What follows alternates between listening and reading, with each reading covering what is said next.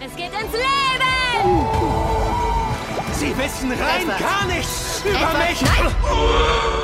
Das Bild Der Schrei kennt jeder. Dafür muss man kein Kenner sein. Das weltberühmte Gemälde ist Teil der Popkultur, hat sein eigenes Emoji und war erst letztes Jahr in den Schlagzeilen, weil es von Klimaaktivisten attackiert wurde.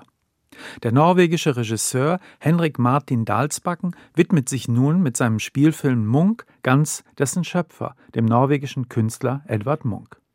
Der Film ist aber nur oberflächlich betrachtet ein ganz normales Künstlerporträt. Tatsächlich zeigt er seine Hauptfigur in verschiedenen Altersstufen. Es beginnt mit Munch als Greis. Die Deutschen haben im Zweiten Weltkrieg Norwegen besetzt und drohen seine Gemälde zu beschlagnahmen. In diesen Jahren erlangte der Maler in den Vereinigten Staaten große Anerkennung und erhielt zahlreiche Ehrungen.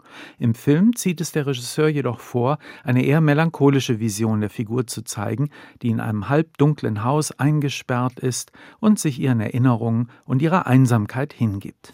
Ich habe gelesen, dass Sie das Haus nicht mehr verlassen. Ich habe genug von den Menschen.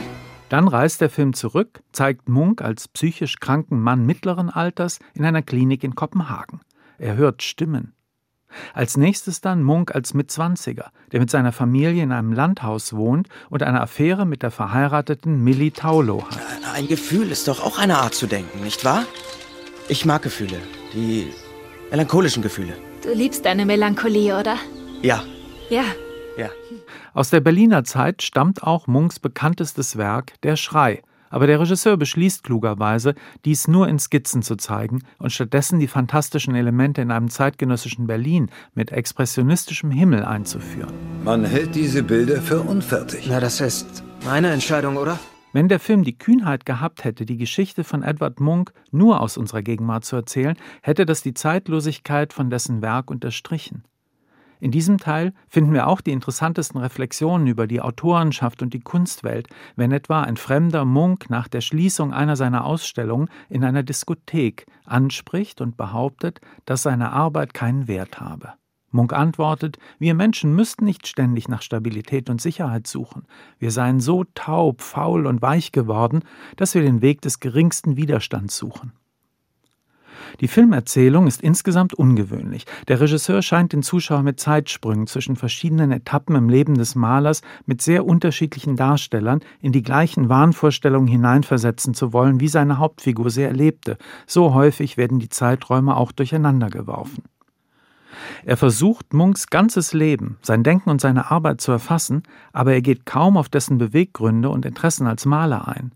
Stattdessen will der Regisseur die psychischen Probleme und die Schwierigkeiten in den persönlichen Beziehungen, den Kampf um die Anerkennung als Kunst hervorheben. Die einzelnen Schauspieler, die in den vier Stadien Munk spielen, ähneln einander nicht im geringsten, und die Leistungen sind uneinheitlich. Auch die Dialoge sind oft prätentiös, besonders die Diskussionen über Kunst und Künstler entbehren jeglicher Substanz. Meine Seele ist wie zwei Zugvögel, die in verschiedene Richtungen fliegen wollen.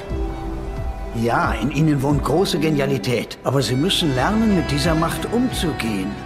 So ist dies insgesamt ein enttäuschendes Biopic. Wer sich für Edward Munk wirklich interessiert, sollte besser die Doppelausstellung in Berlin und Potsdam besuchen.